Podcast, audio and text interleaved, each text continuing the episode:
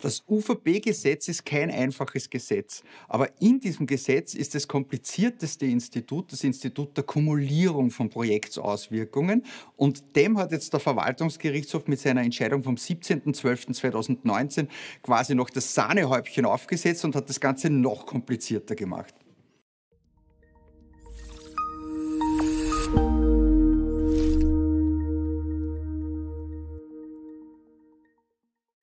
Hallo und herzlich willkommen. Mein Name ist Martin Niederhuber von der Umweltrechtskanzlei Niederhuber und Partner mit Sitz in Wien und Salzburg. Der Verwaltungsgerichtshof hat über Windenergieanlagen entschieden. Die sind zunächst einmal in Kärnten von der Kärntner Landesregierung als UVB-Behörde als nicht UVB-pflichtig erkannt worden, weil sie unter dem UVB-Mengenschwellenwert von 20 Megawatt lagen. Die Einwender haben gesagt, naja, das ist eigentlich äh, nicht richtig. Man hätte die Auswirkungen dieser Anlagen gemeinsam mit den Auswirkungen eines nahegelegenen Pumpspeicherkraftwerks beurteilen müssen.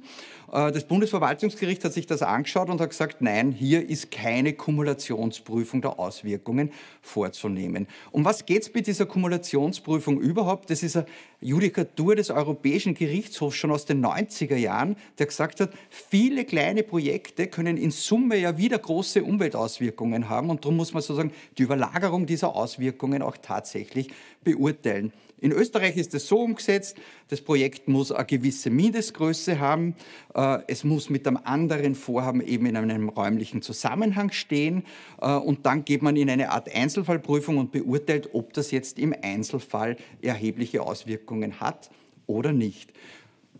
Zu dieser scheinbar einfachen Regelung gibt es ganz viel Streitereien. Äh, was ist mit noch kleineren Projekten, die über dieser Mindestschwelle sind? Was sind überhaupt, welche Projekte sind hier überhaupt gemeinsam zu vergleichen? Was ist der räumliche Zusammenhang? Wie ist denn der eigentlich zu beurteilen?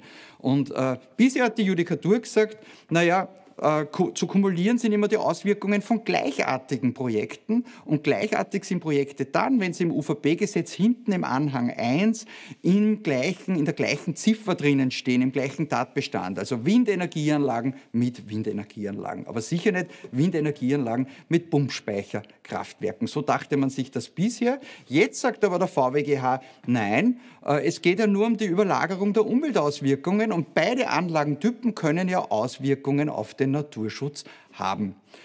Das ist ein völliges Novum für uns. Der VWGH tut so, als wäre das alte Judikatur, aber das stimmt eigentlich so nicht. Und das macht das Ganze noch komplizierter. Wir müssen überhaupt schauen, wie wir dann in der Praxis damit umgehen können.